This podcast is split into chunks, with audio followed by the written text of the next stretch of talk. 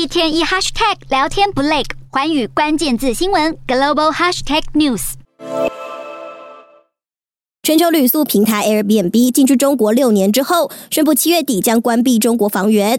无独有偶，早在去年十月，微软旗下 LinkedIn 就宣布关闭中国社群媒体服务。到了十一月，雅虎也宣告退出中国市场。也就是说，去年底以来，已经有三间跨国网络公司在中国的业务很卡。In the European business community.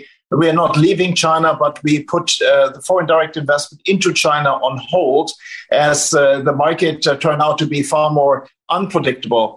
欧洲企业也对投资中国的态度观望。欧盟商会调查指出，两成三的会员考虑将工厂移出中国，比例之高是前所未有。更有近八成的企业认为，在投资的目的地之中，中国的吸引力不如以往。而经济学人也撰文分析外资撤离中国，指出今年第一季外资持有的人民币资产缩水了一千五百亿美元，降幅史上最大。国际金融协会也预测，今年中国资金外流恐高达三千亿美元，比二零二一年的一千两百九十亿美元翻了一倍以上。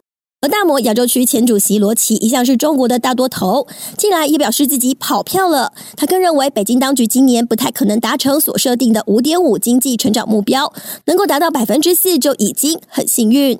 然而，罗奇同时指出，过去金融海啸席卷全球时，中国的经济表现一枝独秀，并且助力全球经济脱困。他更警告，中国今年的 GDP 成长一旦真的大踩刹车，对于面临衰退威胁的全球经济，恐将是雪上加霜。